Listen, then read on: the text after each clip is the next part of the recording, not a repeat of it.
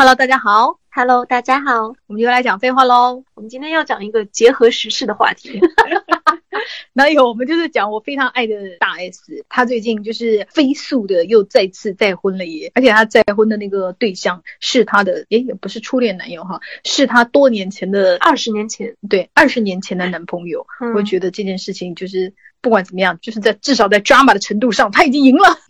对，然后大家都大为震撼。然后跟就是这里面台湾媒体透露了非常有意思的细节，就比方说什么二十年都不换电话号码呀，然后导致了就是可以再续前缘呐，导致那个热搜上的就是好，以后我也不能换电话号码 什么之类的。然后还有你知道台湾媒体就是就这件事还采采访了很多路人吗？然后就是说你针对就是这样子就是有什么看法？然后有很好玩的就是有一对那个情侣，他们都采访情侣哦，然后就问那个女生就说如果你的前男友就是也打来电话要跟你复合怎么办？然后他首先问他。你前男友打电话来，你会不会接？然后她就说：“我一定会接。”然后那她男朋友在身边，然后她又问她男朋友：“那你前女友打电话会不会接？”然后呢男生看到女生说：“就是应该不会吧。”对，然后很多人的回答就是会不会接前男友电话？然后那个有女生说：“只要不是来借钱的就 OK。”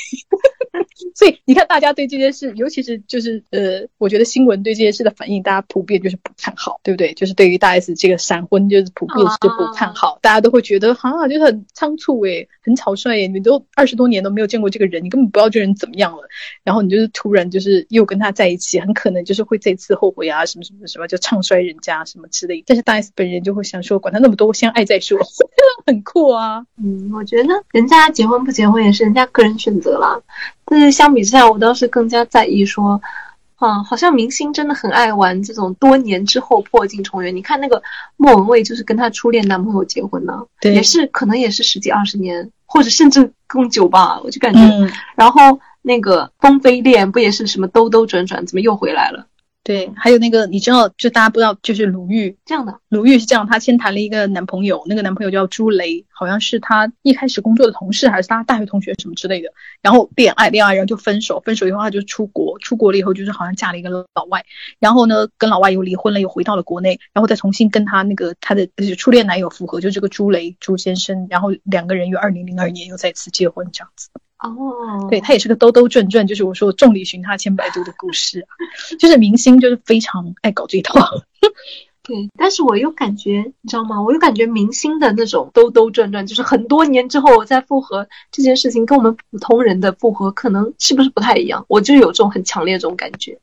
但是我又想说，因为明星有很多，我有很多就比较明星朋友，就演员、艺人朋友。他们就是说，最后就是兜兜转转会找到自己的前男友啊，或者是说什么初中同学啊、大学同学初恋啊，就是很多他们喜欢找一些我们归结为知根知底的人。对对，他们会觉得这个很安全。然后尤其是女明星很爱搞这一套。他们你知道，我们女的啊，谈恋爱，尤其是有钱的女的谈恋爱，也有一点就是，我希望他不要只是爱我的钱啊。那如果你找一些，就是你看你在我没有红之前，在我没有当明星之前，他就跟我恋爱过的人，那他肯定就是不是图我的钱呐。我想说，那倒也未必。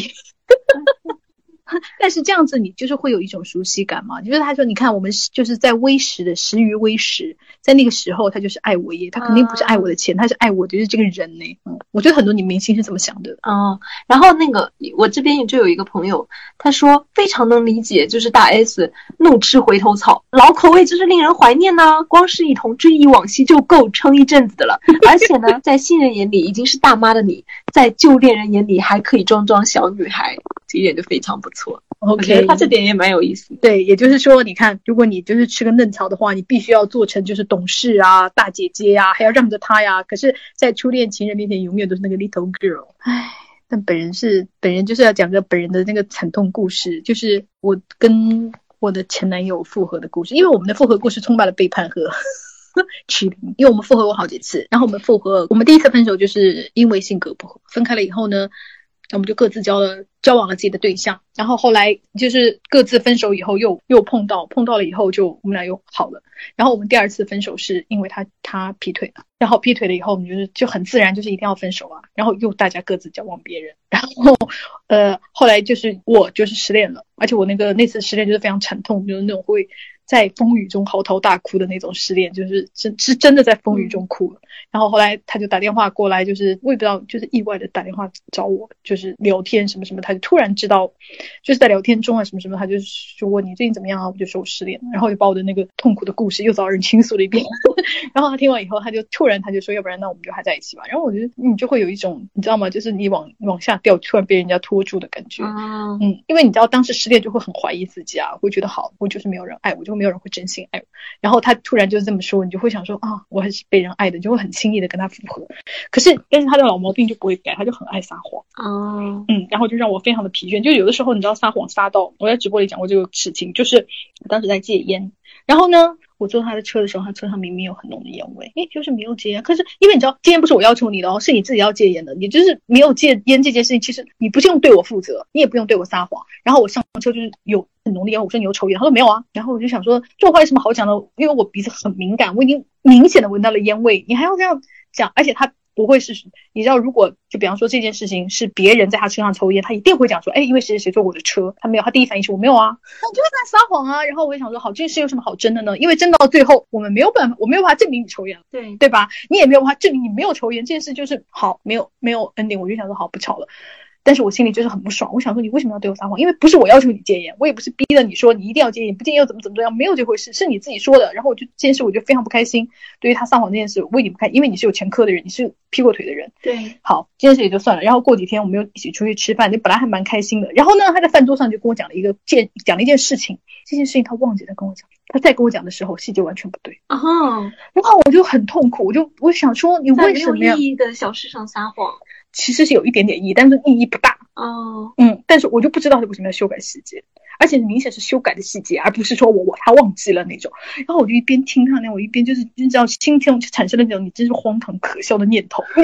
就是然后虽然他在讲，但我已经完全不听了，因为那故事我已经听过了。然后我就在想说，我为什么要听在坐在这里听他讲那些屁话呢？我真的还爱他吗？我对他讲的这么不耐烦呢？这是爱吗？你知道我的心里就在疯狂内心活动。如果就是你知道我的身体是一个那个视频的话，就弹幕就在狂飘，你知道吗？真的，我虽然在就是这样看着他，但其实我就不停的想这个问题。然后那个就吃完这顿饭以后，我就确认我不爱他了。因为我爱他的话，我当时不会这么想。嗯，但是就是因为你知道这种种的，就是撒谎，就是让我们之间的关系就是千疮百孔，导致于我就是对他说任何话，我都没有信任感。他说什么，我都会很警惕的想说哈，不会在骗我吧？这种事情让我就是想说，那我们干干嘛要在一起？嗯，然后我们就是分手。所以就是我本人的那个破镜重圆，就是这个破镜重圆对我来说就是非常的失败。我评论里面就有很多朋友这样讲，哎，就是说破镜重圆，然后因为两个人本质上没有变。然后呢，就重蹈覆辙，可能然后就有好几个朋友大概讲到了对方劈腿啊、撒谎啊，就大概是这样很类似的故事。就有朋友总结说，像破镜重圆这种东西，如果当初是因为这样的理由分的手，但是两个人在这一点上一点都没有改变的话，那其实很有可能还是要走向分手，大概率还是要分的。然后以及比如说当时是因为外力，不是你们自己愿意要分手的，那可能还有挽救一点的机会。我不知道，但是因为你知道，你真正的决定要破镜重圆，就是要复合的时候，你其实是就是会对自己说翻篇了，过去的一切 let it go，就是至少我是这样的哈，就是虽然你当时劈腿给我造成了造成了伤害，但是我我不是跟你讲，因为我失恋，他对我的那个嗯好，因为我觉得这件事他就是对我来说他已经 fix，他已经弥补了我的痛苦，当时的你来说很重要吗？对，所以就是我不会再认为他当时给我造成的伤害有那么就是很大啊，什么什么之类的，就是就是总之我觉得这件事扯平了，而且我是我。本来就不是一个特别喜欢翻旧账的人，我就说好，let it go。是他后面不停的撒谎，才导致我对他产生的信任危机。我其实并不认为是直接的那次就是劈腿会是有决定性的作用，嗯，就是也不是说因为劈腿导致我们不幸福这样子。我是觉得就是没有，就是他他刚刚说的那个理论呐。我觉得也不是完全是吧，就是可能还是不合适。哎，我怎么那么多劈腿的故事？因为我还想讲另外一个，另外一个跟那个男男男男朋友就是复合，就是因为当时的那个情境太打动我。就是他他应该不会被认出来吧？因为他是个艺人，但是也不是很有名的艺人，就是一个演员。然后呢，当时我是在一个剧组，我不是在剧组，就是当时那个呃，因为你知道剧组开机就是会那个拜拜啊什么的，就会有开机仪式。然后当时我去探班，因为那里面有个演员是我是我的朋友，然后我其实是去探班的，我根本不是特意去参加。的，然后当时就在举行开机仪式，然后那个因为导演我也认识，然后他就说啊，反正我们开机仪式你就一起来啊，什么什么什么之类的，然后我就我就留在那，我就没有走，就我先探班嘛。然后呢，我的前男友来来了，他也是爱他，他可能还是要客串一个角色什么之类的吧，I don't know，反正可能要客串，就是具体我没有问，反正他也来了。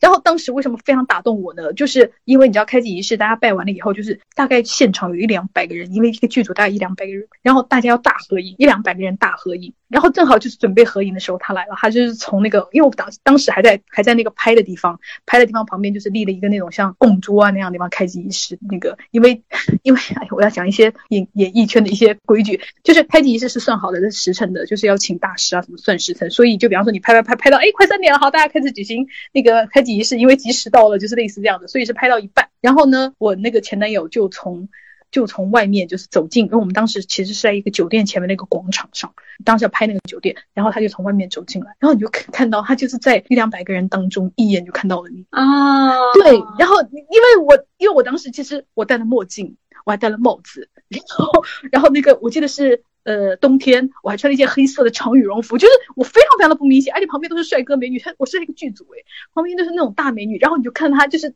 远远的走过来，他就一直盯着你，然后就是对你就是露出那种啊你也在这里的那种笑容，就是那种就像偶像剧一样的，就是在所有人穿过所有人，因为旁边还有很多人跟他打招呼，说啊某某老师你来了，或者就是导演啊跟他打招呼什么，他就啊嗨，但他就一直看着你，直直冲直就是这样直冲你走过来，你知道吗？就当时那个情景非常让我心动，我觉得啊很浪漫啊。对，就是其实这是一个很小的动作，但是你当时就会觉得特别像偶像剧，就旁边有个这个聚光灯嚓打到你们两个人身上。他很吃惊我在，你知道吗？他根本不知道我在，他就说啊你怎么也来这里？然后我们两人就聊天。然后导演那时候就喊说，哎，快点快点拍大合照，拍大合照，拍完大合照大家就是就要开始继续开工了，你知道吗？然后他就因为他在跟我讲话，他就站在我的身边，然后就是就是我们两个一边讲话，就是就是歪着头，然后就是拍了那张巨大的合照，就是我们两个人站在一起。其实我们俩跟那个剧组一点关系都没有，我们俩完全是个外人，你知道吗？但是就出现这种。大合照中，然后旁边，因为他旁边的旁边就是那个系列的男女主角，你知道吗？就是那种大美女、大帅哥，但是他完全有一种谁也看不见，我眼里只有你的那个。嗯，当然，我觉得这是我个人浪漫化，因为你知道人呢，就是会下意识的寻找在一个群体里你的熟人。其实我完全明白这个、这个、这个他的心理动机和他的那个行动，可是你当你身处于那个场景，你就会被整个迷惑，你知道吗？然后后来就是因为就是突然就是又见到了，然后就联系上，然后他们在拍什么，我们没事，我们俩就在片上疯狂的聊天呢，然后以至于。就是聊到觉得不行，要去做个爱情，要去搞一把，然后搞完以后就是想说好，那要不要复合一下？但是也复合很短，后来就因为你知道，就是他因为是艺人，要跑跑出去拍戏啊什么，就是后来也就是就是莫名其妙，就是后来又分了，就是那种。但是但是那个那个场景实在是非常的动人，你知道吗？对我就是整个被那个气氛给迷惑住了，就是当时就是有一种就是金山顺莲那种场景，就是玄冰直向我走来，真的，我觉得人很容易被那种氛围迷住。对，哎，我最近一次想要啊，也是很多年前了，因为我根本就不喜欢跟前男友搞就是复合这一套的，基本上跟前男友分手之后，我都会在背后偷偷的辱骂他们，就是我就是这样的一个女的。那时候就是当时还很小。然后跟当时那个男朋友分手的时候，正好赶上了大家知道那部著名的《失恋三十三天》，然后。那时候我们两个已经分手了，但是我们两个还保持了一种睦邻友好关系。然后就说，哎，要不一起去看个电影吧？然后就是当时那个就是《失恋三十三天》上了还很火嘛，然后我们就一起去看了《失恋三十三天》。然后看完了之后，你知道吗？就是人就是被那种氛围给打动了。我懂。然后大家就，而且看完了之后，那个是晚夜场电影，看完了之后是已经是大半夜了。然后他又送我回家，然后两个人就在那种氛围里面，就说啊，天呐，就是，然后就又沉浸在那种啊有点。难分难舍，然后他就说：“哎，要不我们复合吧？”然后我也：“哎，要不我们复合吧？”就我们两个就同时陷入了那种感觉里面。然后他说：“我们要不复合了之后？”然后我就突然就清醒过来。你怎么那么快啊？我以为要要像我一样暂时迷惑一段时间嘞。因为我当时，我当时就一下子感受到了，我一下子就是回想起了。因为我们那时候分手还没有多久，我们在分手之前是经历了大概至少大半年吧，然后就是三天一吵，三天一小吵，五天一大吵的那种情况。然后他说我们复合吧，当我想说好的时候，我突然想起了我们就是我们吵架，然后我在大街上就是跟他大吼的那个场景，然后我想说哦太可怕了，我可不要，就我立刻就是清醒了过来，然后就说。哎，要不我们再考虑一下吧。然后我们两个回去各自冷静一下，就是同一致同意，就是好。我们当时被那个气氛冲昏了头脑。OK，那你们两个人都清醒的很快，嗯，挺好的。而且包括就是后来，所以你是破镜重圆失败的故事。对，嗯。但是我们的评论里面有很多都是大家都那个破镜重圆成功诶，而且都是隔了蛮久。嗯，哎，这个女生她说的是父母的，她说我有经历过父母的破镜重圆，对我来说有好有坏，而且是阶段性的。他们是在我七八岁时候离婚，离婚前经常吵架打架，通常都是双方行为，但是女的呢总打不过男的，我妈都是被打的鼻青脸肿。然后有一次，我们一家三口和我妈一个女生朋友去隔壁市玩，在酒店可能为了省钱，我们四个人睡一间，我妈和她朋友一张床，然后呢，我和我爸一张床，不记得什么是原因，就是爸爸妈妈吵起来了。他说：“我爸一脚把我妈和那个阿姨踢下床，然后开始暴打。那个阿姨拦着让我妈跑，我妈拉着我跑到楼梯下面躲着。那时候我应该才三四岁，但真的记忆深刻。那种恐惧好像被逮到，真的要被杀掉。后来是我外公外婆从家里赶来，我和我妈才敢从楼梯下面出来。然而那个阿姨被打得鼻青脸肿。然后重点是他们后来就离婚了。离婚后，我跟爷爷奶奶在隔壁市生活，我爸继续留在原来的城市，我妈去了某东南亚小国支教，有六七年跟爷爷奶奶姑姑在一起，而且是开。”始有意识的时候，当时觉得还蛮自由的，也没有想过要再和爸爸妈妈在一起。但我初一的时候，我妈回国，我爸竟然带了玫瑰花去接她，他们又复婚了。哦，我读到这里的时候，我真的非常的震撼。然后他说，然后把我从爷爷奶奶那儿接回来，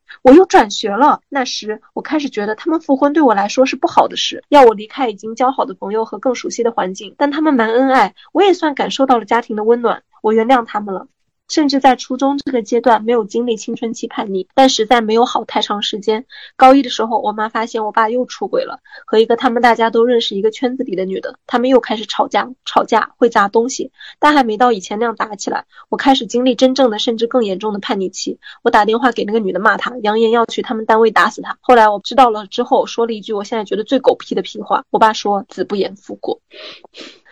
然后后来呢，他们又开始打架，我拦在中间，有三四次我嘶吼让他们再去离婚，明天早上就去。这样的日子持续了两年多吧，我就去念大学了。大学四年我尽量不回家，大三才去做交换生，以后大三去做交换生以后，一直到毕业工作了一年多才回家。这时候他们已经买了新房子，两个人也老了很多，我没再看过他们打架了。到现在我结婚了，还有了小孩，他们带的很开心，两个人几乎是最相爱的这个年纪的夫妻。一起去泡澡、晨跑、带娃、遛娃，过节还出去约会啊！其实我不知道他们之间的心态到底经历了什么。我说的只是这个破镜重圆对其他人的影响。然后这个故事我听了，就你你有没有感觉就是非常的一波三折？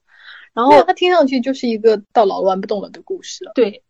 然后呢，就有一个朋友的评论，我觉得很有意思。他说看了这个故事，感觉有了新的启发。很多人看到白头偕老，就以为他们一直从年轻幸福的生活到老。但其实这份感情中间经历的可能并不美好，正在经历痛苦的人离开并没有错，就是所谓的那种什么白头偕老的童话，它背后是什么样的，你根本就不知道，就很像金婚啊，金婚那个电视剧里面不是也是吗？就虽然是它叫金婚了，但是中间就是各种波折不断，就是经历了不为人知的很多，对，就没有办法跟外人讲的那种夫妻间的那种局域啊什么的。这个朋友就是讲的很很好笑，他的比喻，他说。哎呀，搞破镜就像境内游，虽然也有踩坑的风险，但大体在可控范围之内。因为中国人不骗中国人。他说，新人呢就像境外游，诱惑大，风险也大，而且就是毕竟是破镜了，圆不圆的也没有啥可丢脸的，也不太存在甩不脱的情况，毕竟都甩过多少回了，更轻松好操作。简化使用说明，破镜令我更自信，破镜真香，我爱破镜。我觉得他讲的一个很有道理的，就是嗯，减少了重新认识的成本哈，以及风险可控。对对对，以及就是就像我刚说，其实是知根知，而且我觉得就是他是很多人就是找破镜的一个原因，就是怎么再差能差到哪去？我已经看到他最垃圾的一面了，就是我已经就是触底反弹，我已经知道这个股票最低能跌到多少钱，我就能抄底了。我就很有很多人就是有这样的心态，对，出于这种心态，而且又很熟悉。嗯，你知道上来也不用磨合，尤其是那种就是在你最痛苦的时候，就是谁是最好能安慰你的人呢？当然就是前男友。唉，但是我有时候又会觉得，真的不一定像是大家想的那样。你在跟他破镜重圆之后，虽然你觉得就是以前的旧账可以翻过，就像你刚刚讲的嘛，但是在造成新的伤害的时候，你就会牵扯，就会新伤叠旧伤啊。其实也，我觉得，唉，怎么讲，就是也并不一定就像想的那么美好了。然后这个朋友他很幽默。他说：“重听几年前的歌单，感慨，不愧是我，品味真好。破镜重圆 X 感慨，分了不是没有原因的。有个朋友说，我前男友绿了我，回去找他的初恋了。我是浪漫爱情故事的受害者吧？对你就是你知道，我们在我我就反复说，我们在自己的世界里啊是主人公，可是你在人家的爱情故事里就是那个路过的那个炮灰，这是非常正常啊。你知道吗？就是人家说真爱故事跌宕起伏，你就是那个跌宕。真的，哎，然后呢，这个朋友他说。说起来，前天晚上还接到了一个曾经很喜欢也很久没联系的前任电话。一顿寒暄后，终于步入正题。现在他正在搞营销，让我给他介绍客户。时间有点晚，也不想听他继续推销。我说要睡了。他说再陪我聊聊天吧，像我当初陪你那样。之后很多次都想过，或许能再破镜重圆。感谢那个电话，让我不再抱有这种想法。我觉得就是那种打消破镜重圆最好的方式。一个是这种哈，我觉得也很典型。还有一种就是借钱。对，但是我又我又在想到，因为这个朋友的这个评论，让我就想到说，破镜重圆有个很重要的点。他说：“你看，我跟我的那个初恋十三岁认识，十九岁分开，三十五岁重逢，他们也隔很久，三十六岁结婚，现在儿子两岁了，明年就是我们相识三十周年了。只能说，喜欢一个人，他身上肯定有什么特质，只要这个特质不消失，不管分开多少年，就还是会吸引到你。又想到我一个我朋友的故事，我朋友他当时就是出国留学。”然后呢，因为异国他乡，他他又是就是你知道吧，他就是那种在国内学的稀烂，他学的是小语种，就是学的稀烂的那种去的，你知道，就是西班牙语啊那种那种东西。然后到国外就知道，你在国内学的那个西班牙语，在国外根本就不够看的，你知道吗？他得又要去重新读语言学校，也就是说，他刚刚到西班牙的时候，他谁也不认识，就是那种举目无亲，因为他甚至是没有什么同学啊什么，因为那种国家属于留学的人还是比较少的，尤其你认识的那种中国的那个又比较少，因为他读语言学校啊什么的，然后他就特别特别的孤单，然后他当时还她就在网上找了一个男的，就是陪她聊天，就是那个人每天每天都陪她聊。后来这个男的当然就是成为了她的一个，他成为她男朋友啊。但是那个男的后来干过很多伤害她的事，比方说劈腿，还骗过她的钱呢。然后当时他们两个人，呃，就是合伙在西班牙给大家做代购，就当代购还合法的时候，帮大家就在西班牙专门做代购。然后那个男的还侵想侵吞他的公司，后来他就是反正他种种原因就是还保下来了，但是分给那男的一大笔钱。这件事情过了很久，因为你想那时候代购合法已经是很多年前的事情了。嗯，他过了很久，他还是跟那个男的复合。我就说为什么那个男的当时那么伤害你，还骗你钱？他说因为我永远忘不了我在异国他乡就是孤苦无依的时候，是那个人让我就是能够活下去。那个人的晚每天晚上陪我聊天，让我能够活下去。他说这些这件事情我没有办法忘记。就是你记得吗？我我当时就是写公众号的时候写过那个许詹和那个郑秀文的那个故事啊。对呀，就是因为那个瞬间，你就会觉得他什么都值得原谅。就是当你停电的时候，其实他会冲上台抱住你的那个瞬间，会让你原谅他身上很多事情。我觉得有很多的就是破镜重圆，是因为这个东西，因为其他的新人再也没有办法能超越。就是你不会一定会碰到这种事情了，也不一定会碰到那种境遇了。但是我就觉得那个男的也太占便宜了吧，他就是刚好在你低谷的时候站在那里而已。对，然后他就能获得，就是像印随一样的，就是你这么深刻的一种爱情的烙印，你对他如此的宽容。我想，嗯，我们要不就是我们女生，也就是多在男的低谷的时候，就能随便站一下，就是也不要太那个哈，就是都在就是帅哥低谷的时候，A B C D 都那里站一下好了，非常好，广泛的站一站，搞不好你就收获了宋威龙。对，是这样的。然后虽然你说的就是他很占便宜。可是我就要说，因为你你时间线中出现的那个人，你就是没有办法选择，他就是可能就是你怎么讲呢？就是你的一个意外，那个意外可能就是会伴随你很多，而且是安排谁在你最低谷的时候出现，安排他怎么样出现，安排他就是出现做了什么，这些事就是你知道，这是你爱情中的运气。唉，但是我就觉得，怎么讲呢？就是浪漫也是一种选择，因为。你说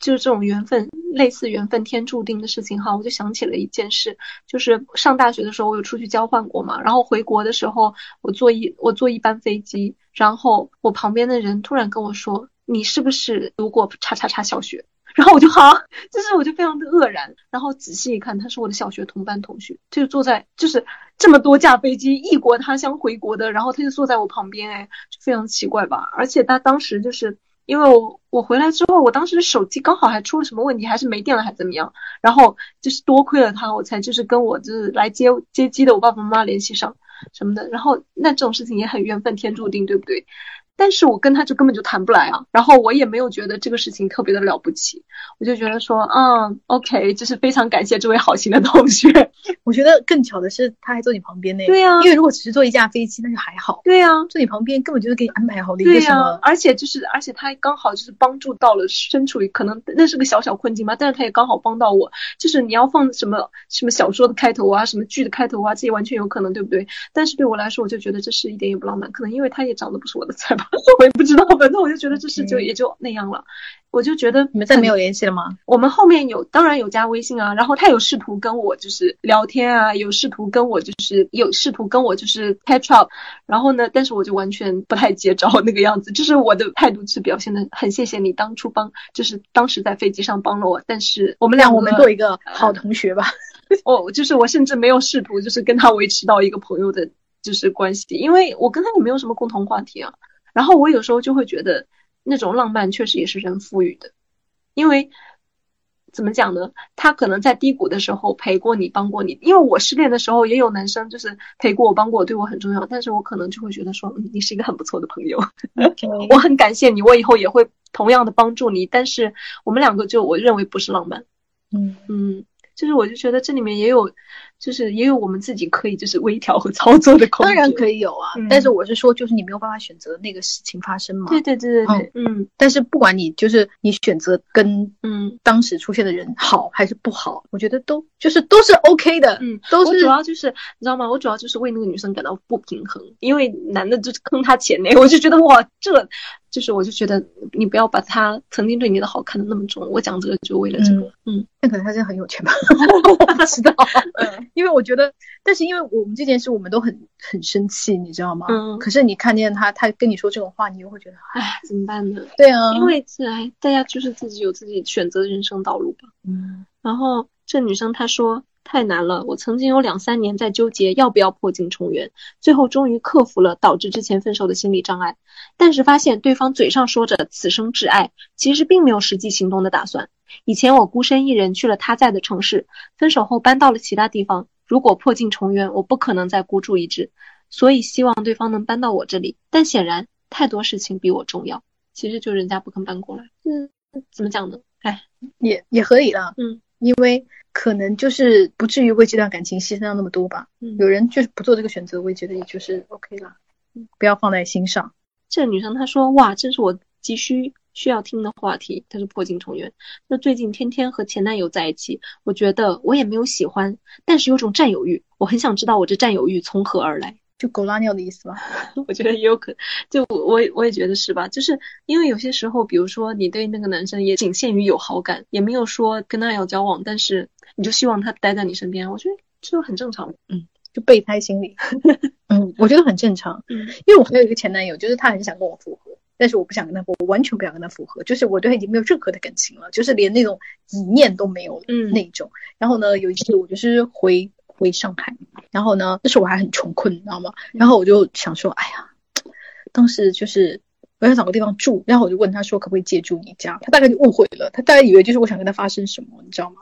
然后我真的没有，我真的只是想找一个不要花钱的住宿的地方。然后没有想到晚上就是在我洗完澡，我已经躺到那个那个那个床上，就是开始准备就酝酿睡意，就是我稍微玩一下手机，然后他敲门，就是我可以进来吗？我说当然可以啊，因为我以为他找我有什么事情，或者他要约我吃饭的什么的。因为我回上海我是有别的事情要做，我还是有工作要做，我有工作啊就是会朋友聚会啊，就是类似我要待个两三天这样。我就说就是因为他们家房子很大，嗯然后他又是一个人住，然后他走进来就坐在我的床边就跟我聊天啊，聊聊聊，就是稍微聊一下，然后聊的我就有点困了，然后我就有点迷迷糊糊，然后他突然开始亲我，我就立刻清醒过来，我说你 干嘛、啊？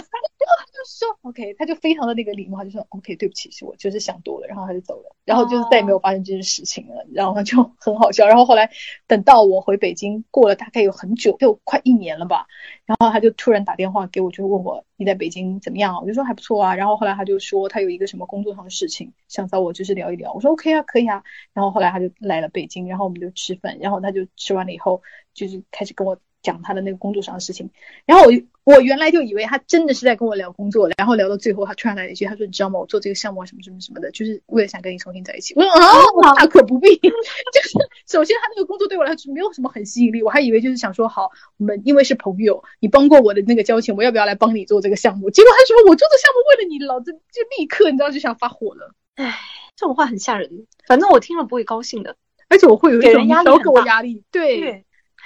这女生她说时隔十年和初恋破镜重圆，结局上了法庭，报了幺幺零，进派出所，删除拉黑。就是你看破镜重圆，完全有可能发展到就是更糟糕。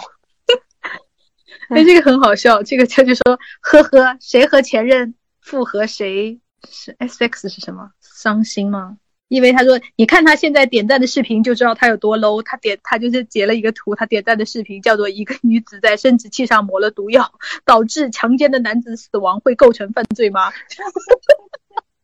那 这个这评论也太好笑了。但是你看他点赞这种视频多 low，我笑死我了。我爸爸的好朋友离婚后一个人去旅游，在九寨沟偶遇的初恋，回来后就搬了就办了内退，搬去和初恋一起生活了。就这个爸爸背离，哦，还蛮轰轰烈烈的。对，而且是离婚后去旅游，就是已经是单身的状态。嗯，哦，一个很漂亮的阿姨和前任离婚了，然后和自己初恋破镜重圆了，然后前任砍了她十一刀，才一点点就死了，前任坐牢了。天呐，这朋友他说不到中年危机，应该应该很难会想起前任，硬是想了一下，发现确实都不太行。到中年危机之前，对亲密关系的要求是一直是越来越高的，所以越旧的人差的越多。当然，我的判断都停留在当年的印象，现在别人是什么样子我也不知道了。那也有道理，因为就是小时候谈的恋爱肯定会比较青涩，问题比较多嘛。嗯，长大就是，而且我们会觉得很多事都不那么重要。嗯，这个还蛮好的。他说我和我男朋友就是啊，二零一零年初中比较懵懂，互相有好感，但是没有在一起。上高中、大学断了联系，直到二零一九年都工作了。有一天他说做梦梦到了我，特别想看看现在的我。他还放了他们的聊天截图。那个男的说，今天早上六点钟被楼上的装修给敲醒了，然后呢又睡了个回笼觉，就是在梦里遇见了你。醒来后迷迷糊糊的，特别想看看你现在的样子。然后后来他就说，他就找到了当时上学的时候诺基亚我们发的短信，通过那个手机号码互相加上，他的号码十年没有变过，你跟大 S 差不多。他尝试加我的微信，发现真的是我，但是因为当时大家都有对象，就没有怎么联系，就是互相聊了几句。他说一直到二零二零年机缘巧合，当时。就我们俩都分手了，所以二零二一年我们正式在一起啦，还是熟悉的感觉。现在已经见过家长，准备今年结婚啦，是初恋，是第一次心动最喜欢的人，兜兜转转还是你的感觉真好。就他这个就是我们所有评论里最最正面和就是 就是修成正果。哎，我这边有一个比较正面的，他讲的是他妈妈的故事。他说我妈七四年的高中的时候的初恋，那时候男方被分配到的工作不是特别好，你看多么有年代感，就是他是分配工作的年代。然后他说我外婆就不同意，棒打鸳鸯。然后我妈就跟我爸经介绍结婚，后来生了我。我爸是个特别大男子主义的人，生气的时候会说我特别难听的话。父母关系也不好，我从小就默默羡慕家庭和睦的同学。我上大学那一年，父母离婚，又过一年，我妈和她当年的初恋再婚了。由于我当时在外地上大学，这些都是后来才知道的。我妈的初恋也婚姻不幸福，多年前就离婚了，有个比我大半岁的儿子。现在又过去四年，我觉得我妈过得非常幸福，整个人都比以前和我爸在一起时有光彩。然后叔叔呢，性格好又幽默，和我妈一样喜欢猫猫狗狗，两个家庭各有俩狗，所以现在家里一共四个狗了。哇哦！我妈的兴趣爱好她都很支持。以前我爸总是说她弄这些乱七八糟的没用，叔也常和我妈俩人出去旅游。我外婆很感慨，也很愧疚，说对不起我妈，当年不该阻止。还好两个人兜兜转转又在一起，可是中间错过了很多对耶。呀，还很可惜。对呀，就是不要乱插手别人的那个啊，尤其是家长，对不对？因为如果没有他们，可能就是幸福，就是比方说幸福的年数，就是会长很久啊。因为看上去他们就是很合拍耶。对呀，哎，不过就是站在我们投稿人这位朋友的角度，那可能就没有 他，那就没有他了。也许会有个更好的他呢。也有可能。他说：“呵呵，别人都跟初恋复合，而我的初恋问我说：‘你到处跟人说我死了。’ 他怎么这样？太可爱了。哎，有朋友就是好几个朋友就在唱歌，说只见过那喝酒的分了，没见过分酒的喝。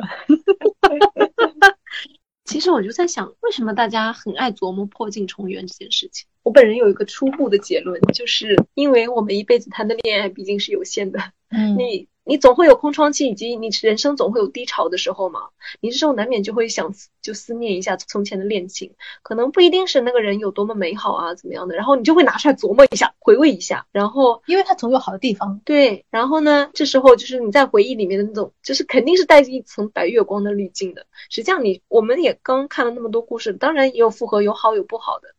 但是你在回忆里面看他的时候，总是会倾向于就是想到一些好的东西吧？我觉得，我觉得还有一个原因是因为就是年龄的焦虑。嗯，对对年龄的焦虑导致你会想说，天呐，我再不结婚是不是没有人要了？或者就是想说，啊，我就是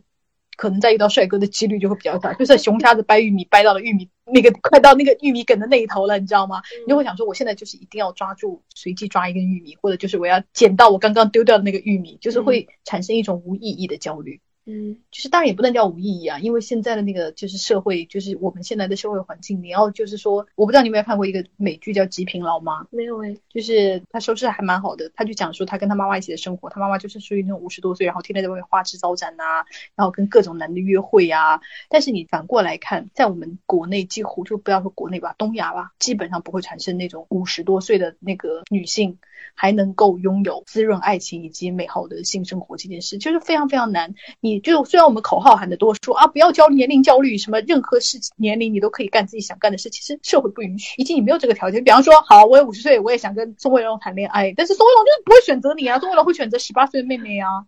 或者是说好，我想那我好，宋威龙比较难，我选乔治克鲁尼好了。那想说乔治克鲁尼 也选十八岁妹妹，就是这些事情导致你就会在婚恋市场上，如果有市场的话哈，就是在婚恋的这个这个这个环境里，你就会导致焦虑。然后这时候你就会想说啊，就当然就是要找一个比较熟悉啊，然后相对于比较稳定啊，他可能不是我的最优解了，他可能不是我就是为了爱情结婚了，但是他至少各方面就是相比起来，可能是我当下能做的最好的选择。然后你就会慌不择路的回头就去找，就是也不叫初恋嘛，就是前男友们。我觉得也是这种怎么讲，这种父权这样的一个社会结构对女性的挤压，它嗯其实给你留下的选择，包括这种年龄焦虑也好啊，还有这种择偶上面的，就担心自己被落下的这种，还有所谓的什么年纪干什么事情啊，嗯它对女性的要求都是更加严格的，他其实就是在逼迫你去退到那种保守的安全的路径里面去。当然，也有很多朋友他是会想要选择就是符合就是世俗意义上的那种安稳人生的，他可能对他来说这种事情是件好事，但是我们也就是怎么讲，客观上有很多人其实他未必是他真心想要的，只是说就那个事情对他来说啊，可能还可以，就赶紧就是保命吧。对，因为还有一个就是，你知道女性的生育期就是那么短暂。如果你如果你就比方说你是很想要小孩的那种女生，然后你比方说你已经挑挑挑拣拣，或者是说你不断的试错，你已经试到今年已经三十二岁了，那你就会讲说，我很可能接下来就是比方说过了三十五岁，你的生育的整个年龄啊，就是有生育的能力就会下降，就会产生就是除了年龄焦虑，还有生育焦虑，就是这件事会导致你很慌乱，会想说啊，我年纪大了，生下来就是对我自己的身体恢复也不好啊，然后后来就是就是会对小孩的健康也会产生危险呐、如果你真的就是觉得我生命中一定要有小孩的那种女性，又这件事又会加重了你想说，那我一定要尽快找个人结婚。唉但是我有时候就想，你看，虽然，嗯、我们都知道，就是医学上、科学上，它确实有这种就是所谓的比较好的生育年龄这个说法哈，但是显然生育的这个压力是压在男性身上和压在女性身上，它的力度是完全的不对等的。比如说，同样的，因为男性的精子质量也是下，就是随着年龄它下降的很厉害，就是父亲高龄了之后，就是都不说精子活性的问题了，他的精子就算是有活性的，它的致畸率也是在升高的，然后也会造成就是婴儿的那个流产率升高，其实对小孩也是不好的。但是我们社会就并不经常讲这种事情，你不会听到一个男的说啊，我都已经就是超过三十岁了，天呐，我的精子已经不行了，我要赶紧找个女的，就是把我的就是在我的精子还可以的情况下生一个小孩出来。他不会，他就会说男的嘛，八十岁都还可以生小孩。男的确实八十岁可以生小孩，但是就小孩的质量肯定不能保证了。但是你知道，女的八十岁是肯定不能生小孩了，就是零 zero 都这点就是导致男的会说，那怎么样，我还是比你强啊。你知道是生理上导致男的的生育焦虑肯定是比我们轻的。没有，我是我知道，就是客观上是存在这个差别，但是事实上我们就是社会给的两性的压力确实是完全不一样的。嗯，我们也不说八十岁吧，就说四十岁，四十岁女性也还可以生，男性的精子质量也不怎么样了，但是大家听到的话是完全不一样的。对，所以嗯我就是说，因为就像我就刚刚就包括年龄焦虑也是啊，就是因为社会给我们女性非常非常大的压力，所以导致于我就说常常我觉得很多破镜重圆是一个你慌不择路的选择，，对，因为你没有别的选择了。你想推开一扇逃生门，但是我觉得其实这个世界上没有逃生门这个东西。我觉得世界上其实没有容易的路，因为有很多时候我会觉得，包括我自己哈，以前嗯，比如说升学也好啊，就业也好啊，包括就是婚恋啊，有些时候都会有下意识的想躲到爸爸妈妈说的那个，比如说啊，你去考公务员好了，然后呢，你去。选一个什么样的工作，你去选一个什么样的人做你的伴侣之类的，就是有很多这样的东西。你会下意识的躲到那条所谓的安全的道路里面去。但是世界上没有轻松的路，任何一条路里面，比如说啊，我这么讲是不是有点就是有点傲慢？当然，选择你去做一个少数群体，你去做一个异类的路，肯定会更艰难，当然更那个。然后你去做所谓的主流啊，你去做什么异性恋夫妇啊，你去做那个什么呃稳定工作啊，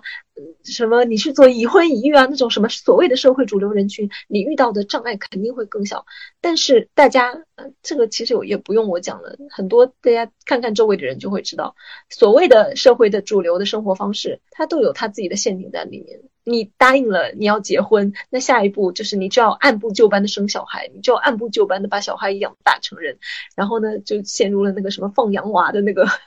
就是那那个故事，小小孩长大了要怎么样，然后就是要小孩继续放养，就是难道这个生活它就一定是幸福的吗？其实也未必，也未必，但是就是会很轻松啊。你记得我们俩看那个春田沙耶香的那个人间便利店吗？他就是一定要找到一个男的来躲避这个，就是社会上给他的压力。也当他是单身的时候，所以你其他初中女同学啊，还有就是对他说话就是怪怪的，会认为啊，你这个人是不是很古怪？嗯尤其是你不可能逃避这样的社会生活，你不能说啊，我不跟他们交往就好了，对不对？这是不可能，尤其是在日本的那个社会中对。，而且他那个里面有一个细节。肯定有很多朋友没有看过这本书啊，那本书真的怪怪的，但是也很有意思。我们两个强烈很。推荐。然后呢，它那里面有个细节，就是说，因为这个女生她是从小到大，她有点反社会人格，然后她也不恋爱，她对人类就是根本就是不感兴趣，然后她只是想找一个就是位置，把自己就是 fit 进去。我要做一个人类社会的螺丝钉，看起来是个正常人，我要把自己伪装进去。他是有点那样的一个人。然后呢，他为了显得像个正常人，他就捡了一个非常垃圾的男的，就是养到了自己家里面来，让我我们形成一个一对情侣，就是显得像一个正常人，然后这样我就能融入社会了。结果他惊讶的发现，然后那个男的呢，他的同事都认识，因为那个男的就很垃圾，就是就是怪怪的嘛，就是嗯讲话也蛮有病的。然后大家一听到说，哦，你们两个竟然是情侣啊！然后女同事突然就是两眼放金光，就是我要给你的情感生活提意见啊！你们什么时候结婚呢？不不结婚可不行啊！然后结婚的话，他要找工作啊，什么什么。然后他就发现，他以前从来没有意识到那一扇社交的大门，他以为他自己在别人眼中是正常人，但是那一瞬间，他觉得，哈，原来这一扇大门人家从来没有对我打开过。而且他就会立刻有一种，他们终于把我当成同类了。对，就是只有当你就是找到了这样一个大家就是其实我们读者看到是一个非常垃圾的男的，但是可是在社会中你终于就是找到了你的那个位置了。所以就是就这本书我们两个都觉得非常非常好的地方，就是他他把这一块啊，他用一个很奇妙的方式写出来了。就是如果我们普通的叙述，你会觉得啊找男朋友对于我的社交没有什么影响，但是你真的看了这本书，你会马上能 get 到对，他说的那种社交压力和社会压力所谓的是什么。所以我就想说，很多人他没有办法呀。因为他非常需要哪个人不想被社会主流接纳？你不要不社会主流啊，就被社会接纳，被社区接纳，被你的小区物业群、物业小业主群接纳呢比？如说被你的爸爸妈妈接纳，然后被你的亲戚朋友，他们跟你坐在一起的时候有东西跟你聊，你就通过聊，就是聊天这件东西到底聊什么，聊到什么尺度，大家可以坐在一起。五分钟之内热络到什么程度？这其实就是隐约怎么讲拉拢和排斥的一个过程，其实感觉是非常明显的。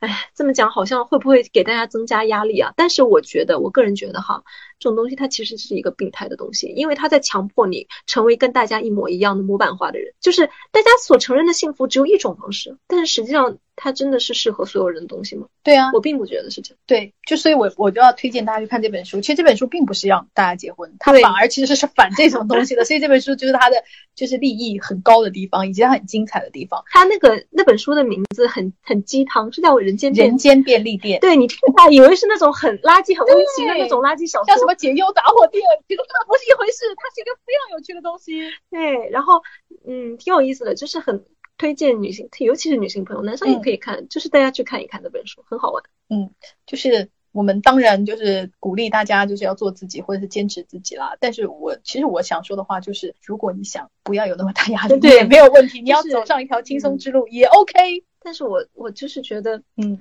就是花园分叉的小径，嗯，每一条路上面都是有他自己的荆棘的。对，我觉得就是看你要选择什么。比嗯方说，你觉得我无法忍受寂寞，所以我要选择一个可能不是那么完美的伴侣，那就很好。如果有的人就是说我愿意就是接受一些就是单身生活中必须要忍受的东西，比方说你将来可能行动不便啊，